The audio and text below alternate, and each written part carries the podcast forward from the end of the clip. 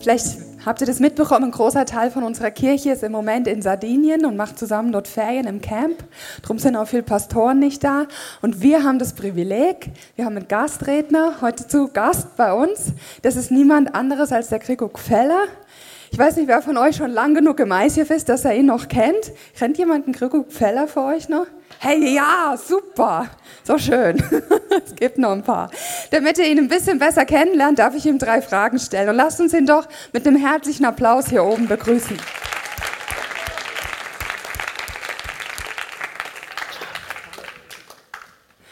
Schön, dass du da bist. Danke, freut mich auch. er hat heute Morgen gesagt, wenn man ihn noch kennt, dann ist man alt. Ja, ist schon fast acht Jahre. Gell? Bist schon acht Jahre ja. weg. Sag uns doch mal, was verbindet dich mit dem ICF Bern mhm. und wo bist du jetzt? Ich bin in Ostermundigen aufgewachsen, 3072, Albantiger Straße, genau. Ähm, und nachher ähm, im ICF Bern eigentlich zum Glauben gekommen, habe mich hier taufen habe hier mega den Weg ähm, erleben, im Potenzial fördern. Klaus und Andrea haben mir dort mega Möglichkeiten gegeben und mir geglaubt, ich kann aschern und nachher im Youth Planet mithelfen, den Youth Planet leiten, hier die ersten Schritte gehen im Predigen und nachher von hier wirklich gesegnet und ausgesendet werden zum ICF in Schaffhausen und Singen gründen. Das durfte ich übergeben, das läuft mit neuer Leitung mega gut weiter. Ich habe Zeit genommen für ein Sabbatical und bin jetzt so in einer Neuorientierungsphase. Jetzt gerade die Möglichkeit, in einem Jugendheim in Winterthur als Betreuer zu, äh, zu arbeiten. Und bin unterwegs, das Leben ist spannend und so ein bisschen, das ist jetzt so meine ganze Geschichte in einer Nutshell. Genau. Mega spannend. Heute Morgen hast du deine tolle Frau mitgehabt. Sag uns doch ein bisschen was zu deiner Frau. Wie habt ihr euch kennengelernt? Wie lange seid ihr verheiratet? So. In diesem ganzen Wechsel von ähm, die Leitung abgeben in Schaffhausen in ein Sabbatical hineingehen, ist das definitiv meine grösste Freude und mein grösstes Geschenk. Ich durfte Sophie Svetlana, ehemals Sawatzki, kennenlernen. Tut mir leid für euch, ihr habt es echt verpasst. Sie war heute Morgen mit dabei, gewesen. sie muss jetzt am Abend arbeiten, wir dürfen am gleichen Ort arbeiten, auf zwei verschiedenen Gruppen. Sie ist heute wieder äh, am Dienst in Winterthur. Es ist eine unglaubliche Ermutigung für mein Leben, mein Leben mega bereichert. Wir haben im Mai geheiratet und das ist wirklich so das Geschenk, das wir am Genießen sind, die starke, die junge Ehe. Das ist wirklich geht mit diesem Bereich mega gut im Moment. Mega schön. Und ist eine tolle Frau, das kann ich euch sagen. Sehr sympathisch. Und sehr eine Powerfrau. Und dann hast du so einen schönen Hipsterbart. Wieso hast du so einen schönen Hipsterbart? Vor allem auch wegen der Sophie, sie liebt ihn. Das ist meine grösste Ermutigung im Bart. Sie sagt immer, ja, mega lange wachsen. Und das andere ist halt einfach, weil ich es kann. Ich bin mega gesegnet mit schönen, mit schönen Barthaaren und wenn es oben bisschen weniger hat, musst du halt genießen, was du noch hast, oder? Und in dem Sinn, wegen der Frau und ich es Geschenk habe, dass sie schön wachsen. Merci vielmals. Hey, ich freue mich auf deine Message und ähm, wir sehen noch einen Clip, wo wir den Vers vorgelesen bekommen von der Message heute Abend.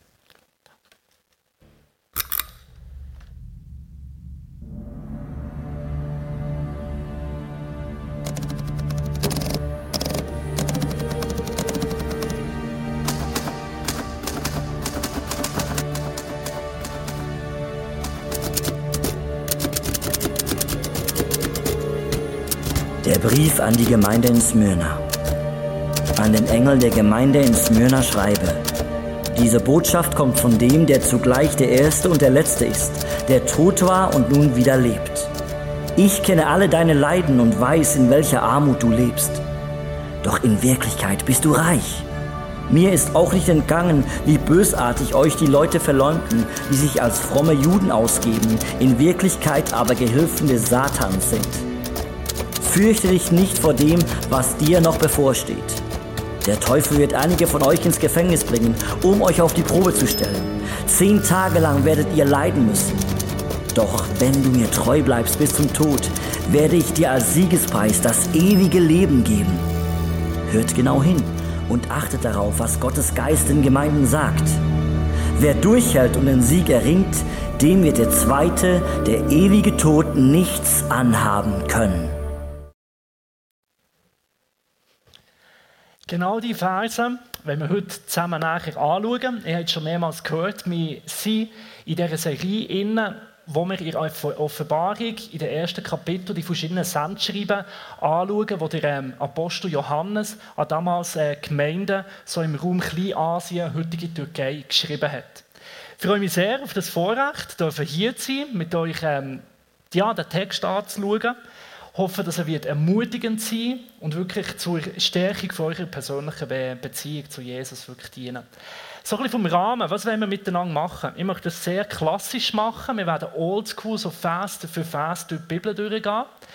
Ähm, in diesem Innen haben wir nicht die Möglichkeit, auf jedes Detail mega tief äh, einzugehen. Darum habt ihr die Möglichkeit, Fragen einzuschicken.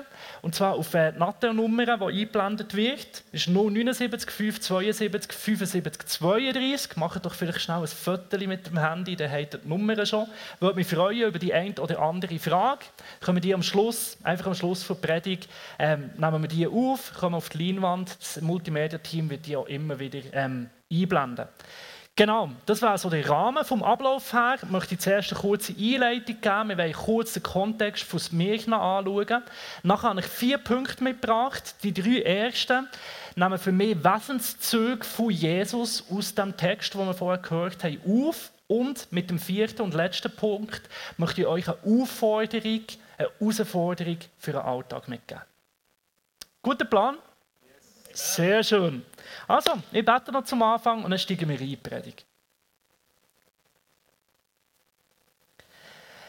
Jesus, ich danke dir, dass du da bist heute Abend, dass du gegenwärtig bist und dass du, Heiliger Geist, uns ganz persönlich kennst, unsere Lebenssituationen, auch unsere Herausforderungen. Und ich danke dir, dass du präsent bist, dass du da bist, dass du weißt, wie es uns geht und mein Anliegen für diesen Abend heute ist, dass wir wachsen in unserer Beziehung zu dir. Jesus, dass du uns einmal neu die Augen auftust über den Reichtum, den wir haben, dass wir dich persönlich kennen Und dass ja, die Predigt einfach einen, einen kleinen Beitrag darf leisten dass das Geschenk, das Wertvollste in unserem Leben, die persönliche Beziehung zu dir darf wachsen. Und so bitte ich einfach um, um deinen Beistand, Heiliger Geist, dass du die Worte brauchst, dass sie zu einer persönlichen Botschaft für jeden Einzelnen werden und dass du, Jesus, die einfach gegenwärtig zeigst, dass du heute Abend ja, mein Anliegen, mein Wunsch wäre, dass jeder Einzelne eine neue, erfrischende Gottesbegegnung haben und er gestärkt, ermutigt im persönlichen Glauben in den Alltag hineingehen. Amen. Kontext, das sind ja alles die sieben Gemeinden, historische Orte, Menschen, die in dieser Zeit gelebt haben, die Herausforderungen, die Geschichten hatten. Osmirna war eine ganz spezifische Gemeinde mit ihrer eigenen Geschichte. Ich habe dazu ein Bild mitgenommen. Und das äh, zeigt etwas Gutes über die Stadt heute. Es ist eine historische Stadt, die heute immer noch existiert. Das sieht man so ein bisschen an diesen ähm, alte Ruinen und hinten dran die modernen Häuser. Und zwar ist Smyrna im heutigen Izmir. Also dort, wo der Türkei heute die Stadt Izmir ist, ist früher die Stadt gewesen, wo das Sendschreiben, die Verse aus der Offenbarung Kapitel 2 an sie persönlich hergerichtet wurden. Aus einem historischen Kontext möchte ich nur drei Sachen rausnehmen und highlighten. Erstens, Smyrna ist bekannt für ihre Größe. Es ist eine einflussreiche, eine wichtige, schöne Stadt gewesen. Ist unter anderem auch vom Hafen gekommen, also wirtschaftlich hat es floriert. Das war eine Vorzeigestadt. So eine Stadt, wo wenn du in die Ferien bist, bist du nach Smyrna gegangen. Also eine wichtige, eine pulsierende Stadt. Und in dem Innen hat man dort am Römerkult einen höheren Stellenwert gegeben. Also es hat gleich schon eine, ähm, eine Kultstätte gegeben, wo man am Gott von Rom geopfert hat. Und in einem späteren Schritt sind dort auch Tempel gebaut worden, wo man am Kaiser geopfert hat. Und das ist damals im Römischen Reich tief verwurzelt gewesen. Dass, äh, wenn man zu Rom gehört hat, hat man den Kaiser und Rom selber als Gott verehrt. Und wer das nicht gemacht hat, war Aussenseiter bis hin zu Verfolgungen. Dritter Punkt, es hat eine grosse, starke jüdische Gemeinde gegeben, die Vorrecht hatte in dieser, in dieser Stadt und angesehen war. Zusammenfassend, eine Vorzeigestadt, gross und schön an Einfluss, eine Stadt, die Rom treu war, einen grossen Kaiserkult hatte und eine grosse jüdische Gemeinde. Und das ist im Spannungsfeld gestanden zu den Gläubigen. Menschen, die jüdischen Background hatten und haben an Jesus glauben und Leute mit einem heidnischen Background, die dazu sind die ersten Christen, die in Smyrna gelebt haben. Und die Kirche dazu mal, wir können uns dem Sendschreiben entnehmen, war klein, mickerig und echt nicht gut dran. Die Gemeinde ist verfolgt worden. Und was noch spannend ist, bei vielen Sendschreiben steht immer, was die Gemeinde gemacht hat, an Gutem und am Schlechten. Smyrna wird nicht gerügt für schlechte Taten, aber es wird auch nichts hervorgehabt. Die Gemeinde hat wie nichts Ersichtliches gehabt. Sie hat vor allem gelitten. Sie ist klein, schrumpflig am Rand gestanden.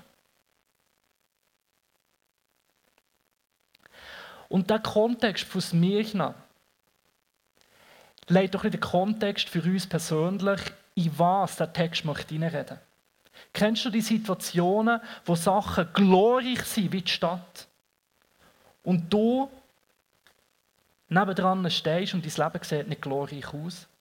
Kennst du Momente, wo Sachen gefordert werden, wie zum Beispiel am Römer zu ehren? Und aufgrund von deinem Glauben sagst, hier kann ich nicht mehr mitmachen. Und es führt dazu, dass du ausgeschlossen bist. Kennst du Momente, wo vielleicht das Alter, wo du herkommst, und das ist für viele Juden, die neu an Messias geglaubt haben, der Fall gewesen, die kommen aus einer glorreichen, starken Gemeinde mit Vorrecht und plötzlich, weil sie Jesus nachfolgen, stehen sie am Rand und müssen von dem, was sie kommen, auf die Vorrechte verzichten. Kennst du Situationen, wo das Leben nicht rund läuft? Wo Sachen nicht mehr aufgehen, wo Träume zerplatzen, wo das Christsein etwas kostet, wo du im Leiden bist, vielleicht in einer Krankheit, in einer Verfolgung, was einfach nicht so cheesy, ruhig und easy läuft. In das Spannungsfeld, in das Schmerz, ins Leiden, richtet sich das Sendschreiben als Mirna. Das führt uns zum ersten Punkt. Der leidende Gott. Jesus selber hat gelitten. Lasst uns zusammen die ersten Phasen anschauen.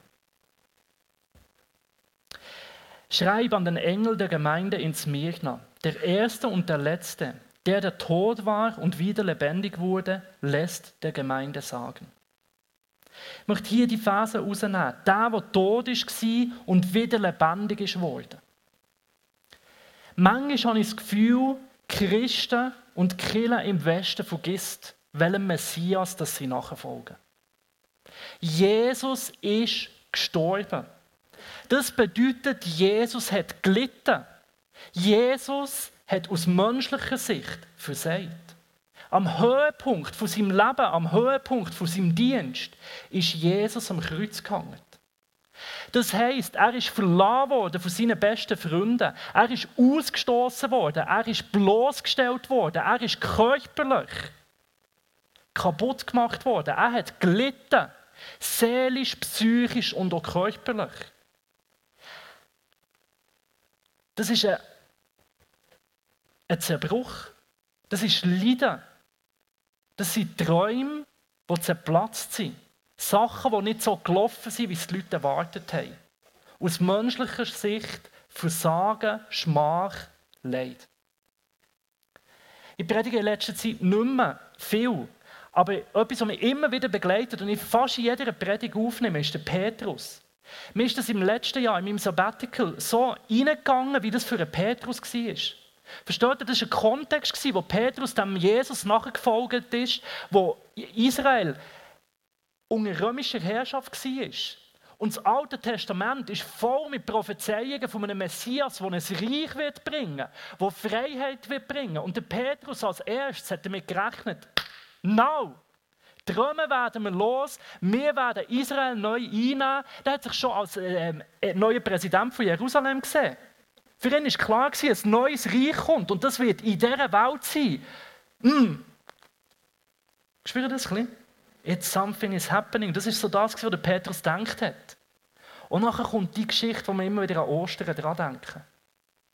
Anstatt der grossen Revolution lässt sich der Jesus ohne Widerstand gefangen nehmen ausgeiseln und stirbt.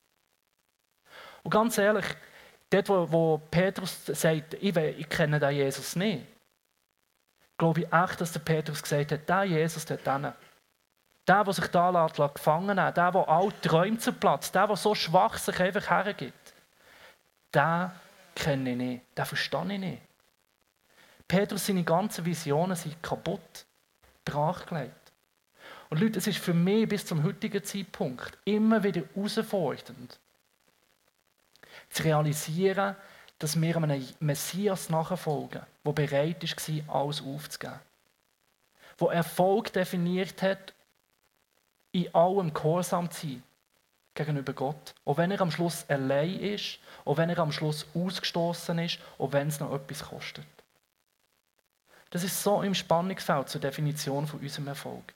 Jesus sein Leben hat nicht einfach nur so ausgesehen. Jesus sein Leben ist zuerst tief, aber bis in den Tod. Und aus dem heraus ist die Verstehung gekommen. Versteht mich nicht falsch. Ich glaube an Durchbrüche. Ich glaube an Sieg. Ich glaube, dass ein Teil des christlichen Glauben die Auferstehungskraft ist. Wo Heilung darf passieren, wo Wunder dürfen passieren, wo auch im Materiellen sich Sachen positiv verändern können. Aber wir dürfen nie vergessen, dass wir einem Messias nachfolgen, der gestorben ist, um zu verstehen. Und das heisst, im christlichen Leben hat es Platz für Versagen. Das christliche Leben führt durch den Zerbruch. Der Weg, Jesus nachzufolgen, geht dem Kreuz nicht vorbei. Und in dem Innen liegt die Reife vom christlichen Glauben. Leute, das ist ein Geheimnis, das vielleicht für euch besonders, wenn ihr noch jung seid, erst später wirklich wird Frucht tragen. Aber es ist so eine Kraft und eine Reife, ein Weg zum Erwachsensein. Deine eigenen Grenzen zu spüren, durch einen Zerbruch durchzugehen. Und es ist ein ganz anderes Auferstehen, eine neue Art von Erfolg, eine neue Art von Kraft, eine neue Art von Leben, wo aus dem Zerbruch rauskommt. Ja, es hat Platz für Leid. Ja, es hat Platz für schwierige Season. Ja, wir folgen einem Messias nach der aus menschlichem Standpunkt nicht immer erfolgreich war. Und so darf auch dein Leben durch den Zerbruch, durch Leid, durch Verfolgung durchgehen. Ich würde sogar sagen, das gehört zum Christsein dazu, in welcher Form auch immer. Jesus selber hat es erlebt und weiß, was es bedeutet. Das führt mich zum zweiten Punkt, der mitfühlende Gott. Jesus weiß, wie es dir geht im Leid. Ich weiß, wie hart du bedrängt wirst und in welcher Armut du lebst. Eigentlich bist du aber reich. Ich weiß auch, wie sehr du von Leuten verhöhnt und verleumdet wirst, die sich zwar Juden nennen, aber in Wirklichkeit eine Synagoge des Satans bilden. Im ersten Teil von dem Vers sagt Jesus zweimal, ich weiß. Es gibt, glaube ich, nichts, was so wohltuend ist, wie wenn es dir wirklich nicht gut geht. Wenn du einen Schmerz hast, einen Zerbruch, ein Leiden und jemand kommt, legt den Arm um dich und sagt, ich weiß, wie es dir geht. Es ist eine Kraft in dem Innen, wenn Menschen mit der gleichen Geschichte zusammenkommen. Es ist etwas Wohltuendes, ich würde sagen, etwas Heilendes. Wenn Menschen zusammenkommen und sagen, ich weiß, wie es dir geht. Ich bin an diesem Punkt, ich bin durch das durch. Und das ist etwas von dem, was mich begeistert an Jesus. Wo gibt es einen Gott, der sagt, ich weiß, wie es dir geht? Wo gibt es einen Gott, der sich nicht schade war, zu leiden? Wo gibt es einen Gott, der Mensch ist geworden? Und zwar ein Mensch, der durch alles durch ist. Durch den grössten Schmerz, durch die grösste Verlassenheit. Wo gibt es einen Gott, der dir in die Augen kann und sagen, in deinem Schmerz, ich weiß, wie es dir geht. Es ist eine entscheidende Sache, wie du über Gott denkst. Ganz besonders so in deinem Leid. Der Theologe Tozer oder Totzer, je nach Dialekt, wie man es sagt, sagt, du wirst zu dem Mensch, wie du denkst, dass Gott ist.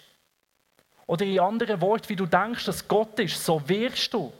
Wenn du denkst, dass Gott bitter ist, dass Gott kontrollierend ist, dann wirst du zu einem bitteren, kontrollierenden Mensch. Wenn du davon überzeugt bist, dass Gott großzügig ist, wirst du mehr und mehr zu einem großzügigen Gott. Wie denkst du über Gott, wenn Sachen nicht rundlaufen? Ich staune auch bei mir selber, wie klein mein Frustpotenzial ist. Ich habe zum Beispiel eine Jacke nehmen vergessen. Und dann verrückt werden über Gott. Wie ist das jetzt mit deiner Allmacht? Wie ist das jetzt mit Reden? Wieso hast du mich nicht daran erinnert? Vielleicht bin ich ja nicht nur ich so, aber ich kann manchmal recht schnell frustriert sein. Und dann denke ich wirklich, ja Gott, mir nimmt mich nicht wichtig, er denkt nicht an mich. Und dabei gibt es noch so viel größere Herausforderungen. Und in diesen Schmerz hinein, was wird uns hier für ein Gottesbild vermittelt?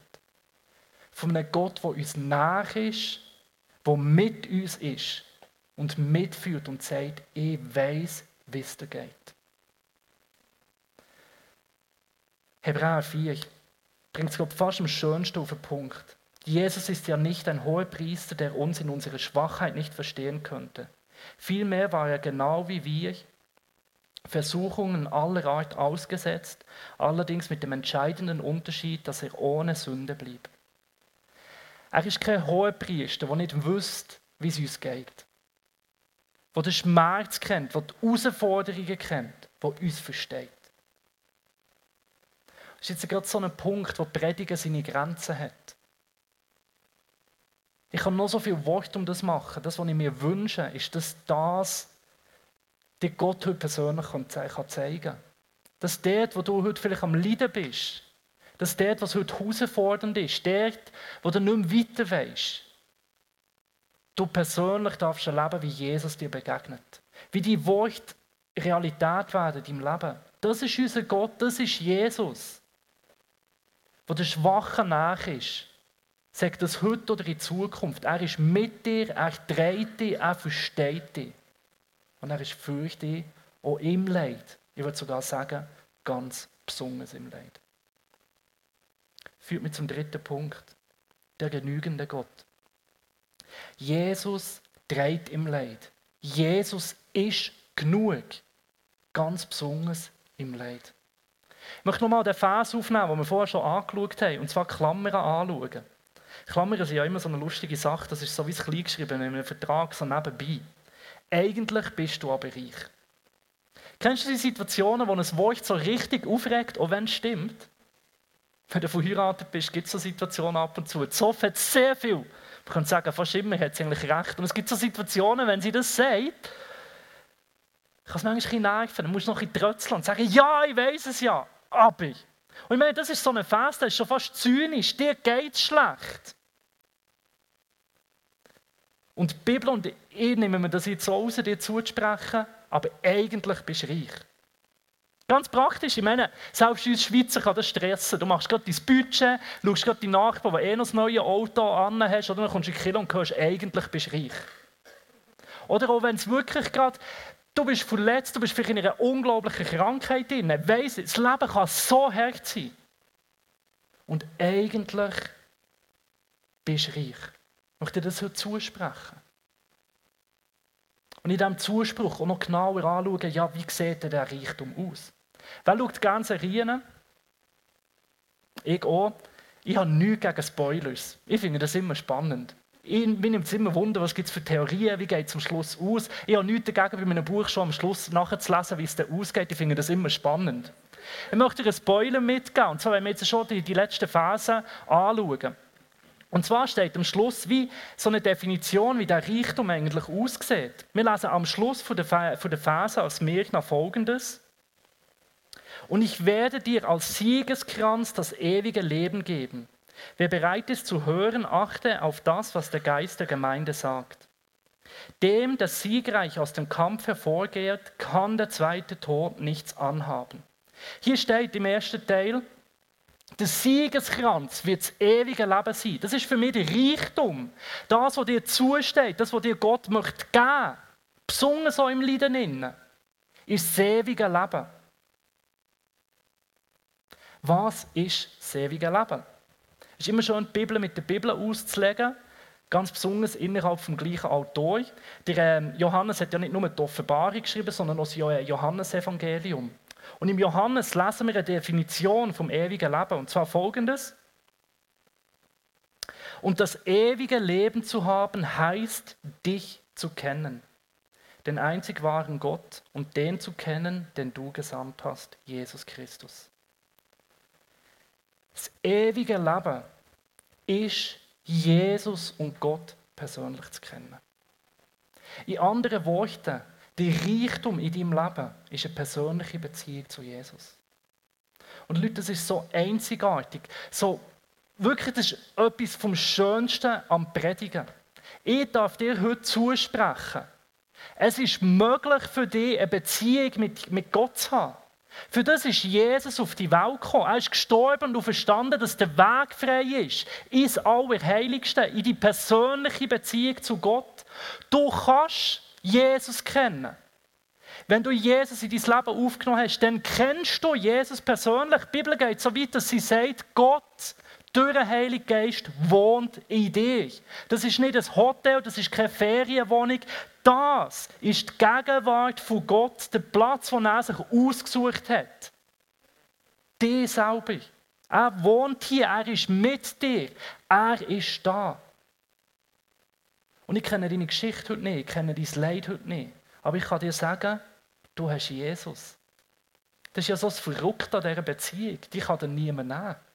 Du kannst den Job verlieren, Jesus ist da. Du kannst deine Gesundheit verlieren, Jesus ist da. Du kannst deinen Ruf verlieren, Jesus ist da. Das hat die Leute fast verrückt gemacht, macht die Leute bis heute verrückt. Es hat noch nie so viel Verfolgung auf diesem Planeten für einen christlichen Glauben wie heute. Und seit Christen verfolgt sie worden, du kannst ihnen alles nehmen, aber Jesus kannst du nicht nehmen. Und darum hat Johannes die Frechheit, den Leuten ins Meer zu sagen, in allem Schmerz, in allem Leiden, seid ihr reich, weil ihr eine Beziehung zu Jesus habt. Und ich wünsche mir, das heute dir zuzusprechen. Das Wertvollste, das Wichtigste, was es gibt in deinem Leben, ist eine Beziehung zu Jesus. Und gerade im Leid, gerade alles, wenn alles, wenn alles geht, dann bleibt das, was bleibt. Wenn alles geht, siehst du, was steht. Wenn alles weggeht, wird das sichtbar, was noch da ist. Und darum ist im Leben vom Christ die Schönheit vom Leid, dass Jesus überdurchschnittlich sichtbar wird. Ohne wollen Leiden schmälern. Es ist brutal, was passiert. Es ist schmerzhaft, was passiert. Aber die Hoffnung, die größer ist als alles Leid, ist, dass Jesus da ist. Und ich möchte Mut machen, den Geber mehr zu lieben als Gab, den Heiler mehr zu lieben als die Heilung. Der, der die Berufung schenkt, mehr lieben als die Berufung selber. Und das ist eine Kraft, das ist der Reichtum. In den Momenten, wo du noch nicht geheilt bist. In den Momenten, wo du noch nach Berufung am Suchen bist. In den Momenten, wo die Finanzen nicht aufgehen. Der, der ist und bleibt, ist Jesus.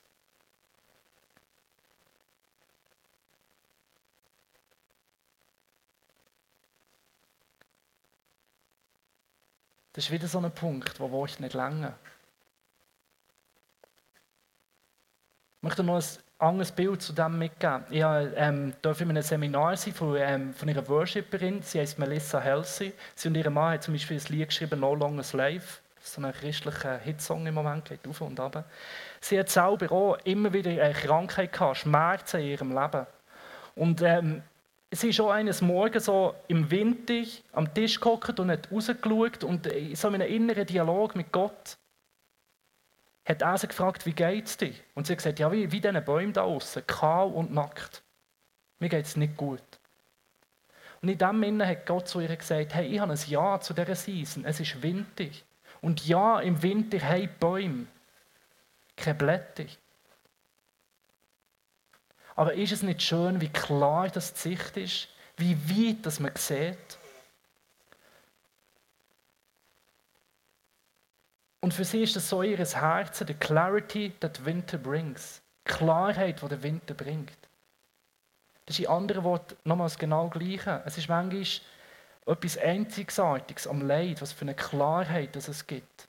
Dass man Jesus mehr als zuvor sehen kann. Und vielleicht auch die Herausforderung in unserem Leben, weil es uns so gut geht. Weil wir mit so vielem zudeckt sind und das Simple, Wertvollste manchmal vergessen. Die einfache Beziehung zu Gott. Möge Jesus in deinem Leben genügen. Möge Jesus in deinem Leben das, Wichtige, das Wichtigste sein. Egal was ist oder kommt.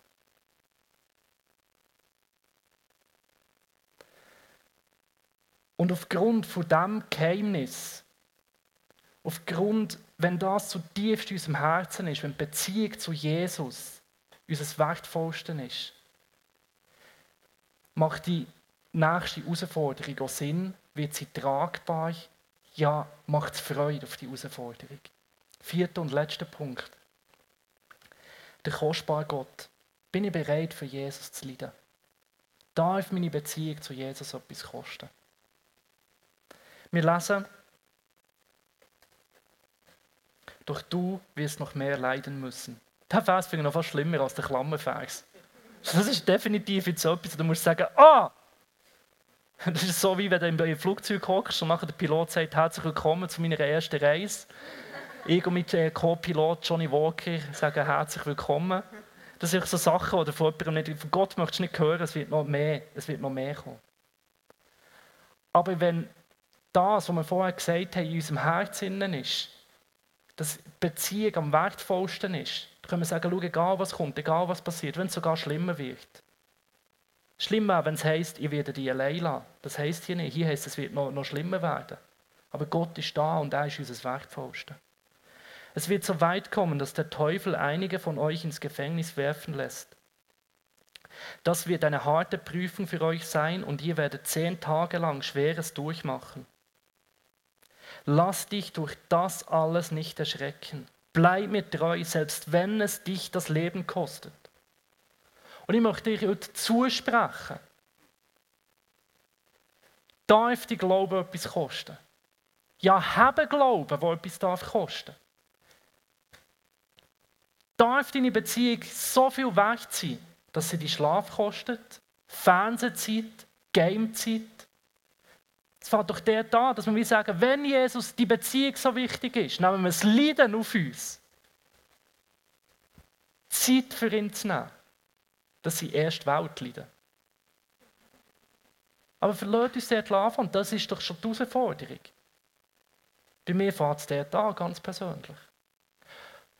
Lasst uns eine Bereitschaft haben, um mal Finanzen grosszügig zu investieren, wegzugeben, auch wenn es mal weh tut. Lasst uns mal aufstehen und sagen, hey, ich glaube an den Jesus, auch wenn es mir meinen Ruf kostet, ist mir meine Treue, meine Zugehörigkeit zu Jesus wichtig. Auch wenn es mal herausfordernd ist, treu zu bleiben gegenüber dem Willen von Gott, herzustehen für den, der vielleicht ausgelacht wird, sich solidarisch zeigen mit denen, die fremd sind. Wege gehen, die nicht einfach sind. Darf unser Glauben auch mal etwas kosten? Wir reden hier davon, dass es so weit kann dass Leute ihr Leben gelassen haben. Das Wort für das aus dem Griechischen ist Martyrium. Und spannend, das griechische Wort Martyrium heißt Zeugnis.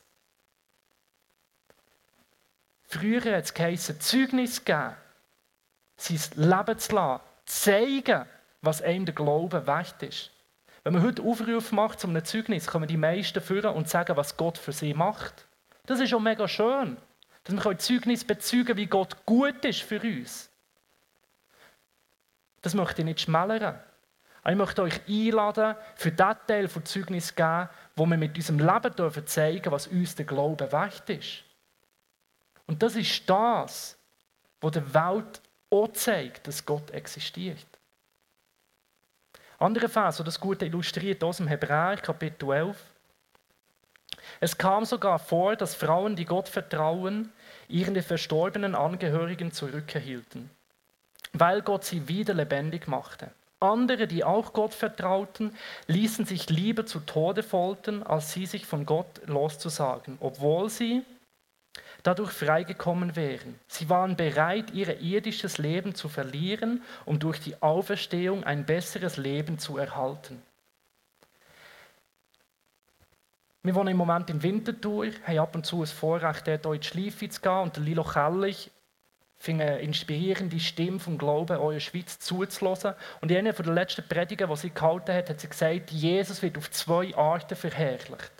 Auf der einen Seite wird Jesus durch Kraft verherrlicht und auf der anderen Seite durch Leiden. Wie man es in diesem Vers sieht, der Vers sagt, für die einen Menschen, die haben ein Geschenk bekommen, dass Tote wieder aufgeweckt worden. Und das zeigt die Herrlichkeit von Gott, wenn im größten Leid, im größten Verlust Gott Wunden tut und uns Sachen wieder zurückgibt. Ich glaube an übernatürliches Eingreifen von Gott. Und dass in dem Innen, durch Heilung, durch Wunder, Gottes Herrlichkeit sichtbar wird. Und der zweite Teil, wie Gottes Herrlichkeit sichtbar wird, ist, wenn Menschen bereit sind, für einen Glauben zu leben, der etwas kostet.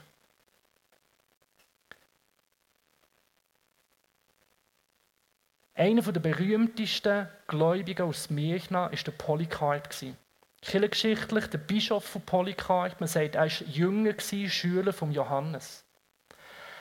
Und die Legende über seinen Tod besagt, dass ähm, er ist zurückgekommen von einer Diskussion über ein ganz Osterdatum. Er hat so ein Kirchentreffen gehabt, ist zurückgekommen auf Smyrna und dort haben äh, die Regierung schon auf ihn gewartet, um ihn abzuführen. Der Soldat, den er mitnehmen wollte, hat gefragt, du hast jetzt noch die Chance, am Glauben abzusagen. Der Polycarp hat ihn angeschaut und gesagt, also ich habe nächste Woche noch einen Termin frei, wenn ich dir irgendwo Glaubensunterricht geben kann, darfst du gerne kommen. Also er ist sogar in dem Moment, er gesagt, sicher schwöre ich meinem Jesus nicht ab, ich unterrichte dich noch, wenn du das willst, egal was mich kostet. Sie haben ihn mitgeführt und ähm, dort in die, in die Festspiele hineingebracht. Leider waren die, wilden Tiere schon vorbei, gewesen, darum hat man den wilden Tieren nicht zum Fraß vorwerfen Darum hat man sich für ein Feuer entschieden. Man hat ein Feuer gemacht im Stadion innen.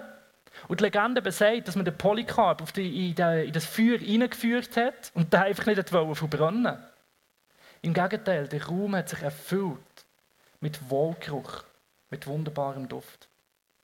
Und schlussendlich hätte er hingerichtet werden durch Schwert. Das ist eine krasse Geschichte, eine krasse Legende. Aber sie bringt genau das auf den Punkt, dass dort, wo Menschen bereit sind, für ihren Glauben zu leiden, herzustehen, Zeit investieren, Jesus nachzufolgen, gerade dann, was etwas kostet der Raum erfüllt wird mit wunderbarem Duft, mit der Gegenwart von Gott. Und die Menschen, besonders auch die Welt, darf erkennen, wenn denen Jesus so viel wert ist, dann hat es etwas dran. Und das ist die Chance und auch die Ermutigung in deinen herausfordernden Zeiten. Deine Treue zu Jesus macht Jesus sichtbar. Ich wünsche mir, ich bete und ich hoffe, dass der ein oder andere von diesen Punkten Punkt eine Ermutigung ist für dich. Vielleicht in schwierigen Zeiten, wo du gerade drinnen steckst, in Zeiten, die vielleicht mal noch kommen, die schwierig sind.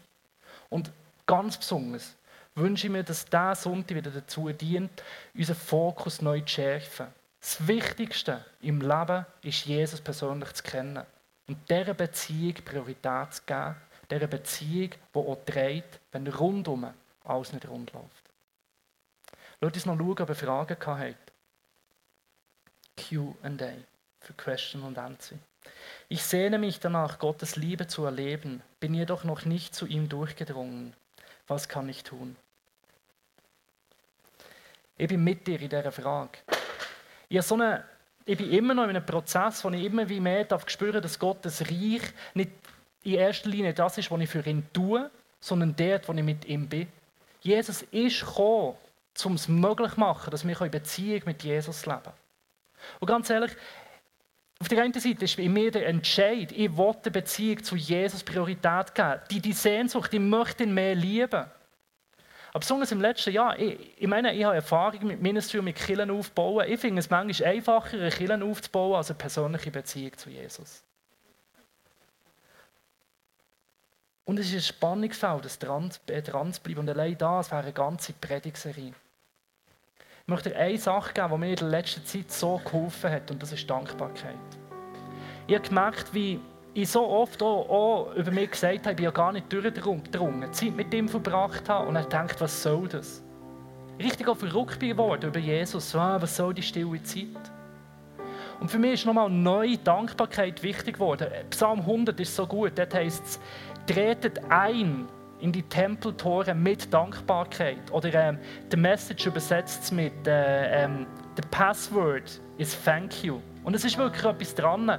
Die Dankbarkeit ist wie ein Passwort in die Gegenwart von Gott. Und heute habe ich wie so gemerkt, dass sich etwas verändert hat. Auch wenn ich in stiller Zeit vielleicht ein Vers zu mir rede, ich gebe dem ein ganz anderes Gewicht auch ganz bewusst zu sagen, wow, Gott, der Vers hat mich jetzt berührt, das an meiner Frau zu erzählen und zu sagen, das ist heute passiert in der Stillenzeit. In den Momenten, wo ich vielleicht am Sonntag einen nahen Worship-Moment hatte, in Kleingruppen, wo etwas, äh, ähm, ein Durchbruch passiert ist. Die Sachen, die jetzt schon passieren, denen ein Gewicht geben durch Dankbarkeit. Und Schritt für Schritt merkst du, wie, wie mehr deine Liebe zu ihm wächst. Dankbarkeit kann so ein Schlüssel sein. Dann wirklich auch treu die Bibel lesen, beten, dran sein, in eine Kleingruppe gehen. Diskutiert doch die Frage in einer Kleingruppe, tauscht darüber aus. Ich glaube, die Frage wird bis ans Lebensende nicht loswerden. Versuch die Frage zu beantworten, dann bist du auf einem guten Weg. Was ist mit den Menschen, die schon ihr ganzes Leben Leid, Schmerz und keine Liebe erfahren haben? Auch wenn Jesus nun mit ihnen ist, leiden sie immer noch, weil das Erlebte so schlimm war und sie immer noch so schwach sind. Ja. Es gibt Schmerz. Ich meine, ich bin schwitzig und rede über Leid. Das ist in sich ein Widerspruch. Es gibt Sachen, die passieren auf dieser Welt, die sich nicht in Wort fassen. Geschichten, die unglaublich sind. Es gibt nichts, was so wertvoll und was so liebend ist, wie Jesus persönlich zu kennen. Und die tiefste Jesus-Beziehung findest du ganz oft bei Menschen, die das grösste Leid durch sind, die alles verloren haben, aber Jesus ganz fest in ihrem Herzen haben. Oder mit anderen Worten, das grösste Wunder ist, wenn sich dein Herz hält. Wenn du in der grössten Krankheit versöhnt bist mit Gott, wenn du im grössten Zerbruch versöhnt bist mit Gott. Es gibt nichts, was so heilend ist. Ich glaube, das ist wirklich das grösste Wunder. Schau, Heilung passiert immer. Entweder auf dieser Seite im Leben oder im Himmel. Ich weiß nicht, wann es passiert. Aber was ich mir wünsche, dass, ja, ich wünsche mir, dass sie jetzt schon einbricht in dein Leben, auch sichtbar. Aber ich wünsche mir, dass sie in deinem Herzen anfängt. Ich wieder lieber mal einen zerbrechlichen alten Mann, der Frieden im Herz hat, als jemand, der reich und gesund ist und ein kaputtes Herz hat. Und für mich ein Versuch von einer Antwort für die Frage ist, dass die grösste Heilung im Herzen passiert, in Beziehung zu Jesus. Wo wir all das Leid, das hier beschrieben ist, der Schmerz und die Liebe erfahren haben und einfach genug haben an Jesus. Das ist Reichtum. Nächste Frage. Wie geht man, das sind recht viele Fragen, wie geht man als Angehöriger oder Angehörige mit jemand um, der im Leid ist? Eine mega schwierige Frage, die auch nicht so individuell und so, ja, auch so eine seelsorgerliche Frage. Ich glaube, das, Wichtigste ist Nähe. Der, der Anfang, wo, wo die Freunde zum Hiob kommen, sie hocken einfach her und schweigen. Und Präsenz ist heilend wenn wir einfach da sind und miteinander sind. Und alles andere ist nicht so individuell. Ich kann nicht bei allem sagen, ich weiß, wie es dir geht, weil ich vieles manchmal mit Leid konfrontiert bin, die ich, die ich selber nicht kenne. Was mir noch hilft, hilft ist, wie zu sagen, ich glaube dir, dass es schmerzvoll ist. Wieso? Der kann ich wie Ja sagen dazu. Aber das ist wirklich eine Frage, wo ich manchmal schon einfach überfordert bin. Und vielleicht könnte das so ein Weg sein von einer Antwort. Ihr gemeinsame Überforderung vor Gott kommen. Auch verrückt sein vor Gott und enttäuscht sein vor Gott. Und einfach beieinander sein und auch zusammen bei Gott sein, die Präsenz zu suchen. Und das ist eine mega gute Frage für nachher im Face-to-Face -face oder für eine Kleingruppe. Muss ich leiden, um Gott zu gefallen? Mm -mm. Er hat gelitten und du gefällst ihm. Jesus hat gelitten, damit du ihm gefällst. Du musst nicht leiden, um ihm gefallen. Nächste Frage. Kann Gott wieder ausziehen, wenn er einmal in einem gelebt hat? Mega schwierige Frage, das hat schon Killen äh, gespalten. Ich glaube, solange du dir Sorgen machst, ob Jesus auch ausgezogen ist in deinem Leben, bist du recht safe. Er ist bei dir.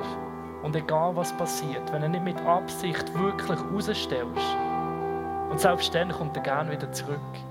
Grundsätzlich möchte ich dazu sprechen, er ist in dir und er schafft in dir. und er verändert. Und das, was er in dir, im Philipp steht so schön, was er in dir angefangen hat, bin ich sicher, dass er das so zu einem Ende wird bringen Und das möchte ich dir zusprechen, das glaube über dich. Was er in dir angefangen hat, wird er auch zusammenbringen. Wie kann ich diesen Gott kennenlernen, obwohl ich ihn nicht sehe? Du kannst mit dem anfangen reden.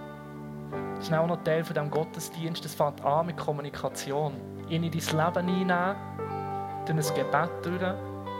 Und nachher einfach in diesen Prozess von Beziehung gehen. Einfach die Bibel lesen, andere Gläubige mit ihnen Zeit verbringen, den Schritt von Taufe gehen, das öffentlich bezeugen, in den Prozess von einer Beziehung mit Jesus gehen, wo mit einer simplen, einfachen Kommunikation anfängt. Der erste Schritt ist einfach zu beten mit ihm. Und das eine mega gute Frage, um äh, ähm, Infostand zu bringen und dort wirklich mit den Leuten den Prozess zu gehen. Dieser Ort ist da, um dir die Frage zu beantworten, um dir helfen, diesen Prozess anzufangen. Hier hat es Leute, die mit dir die Frage gerne möchten beantworten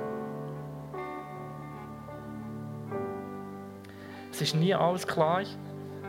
Christi heisst noch Fragen zu sein, dran zu bleiben. Aber ich, auch meine Fragen waren verkürzt. Ein Anstoß. Möge es helfen. Habe ich schon gebetet? Noch nicht, gell? Also, ich bete noch zum Abschluss.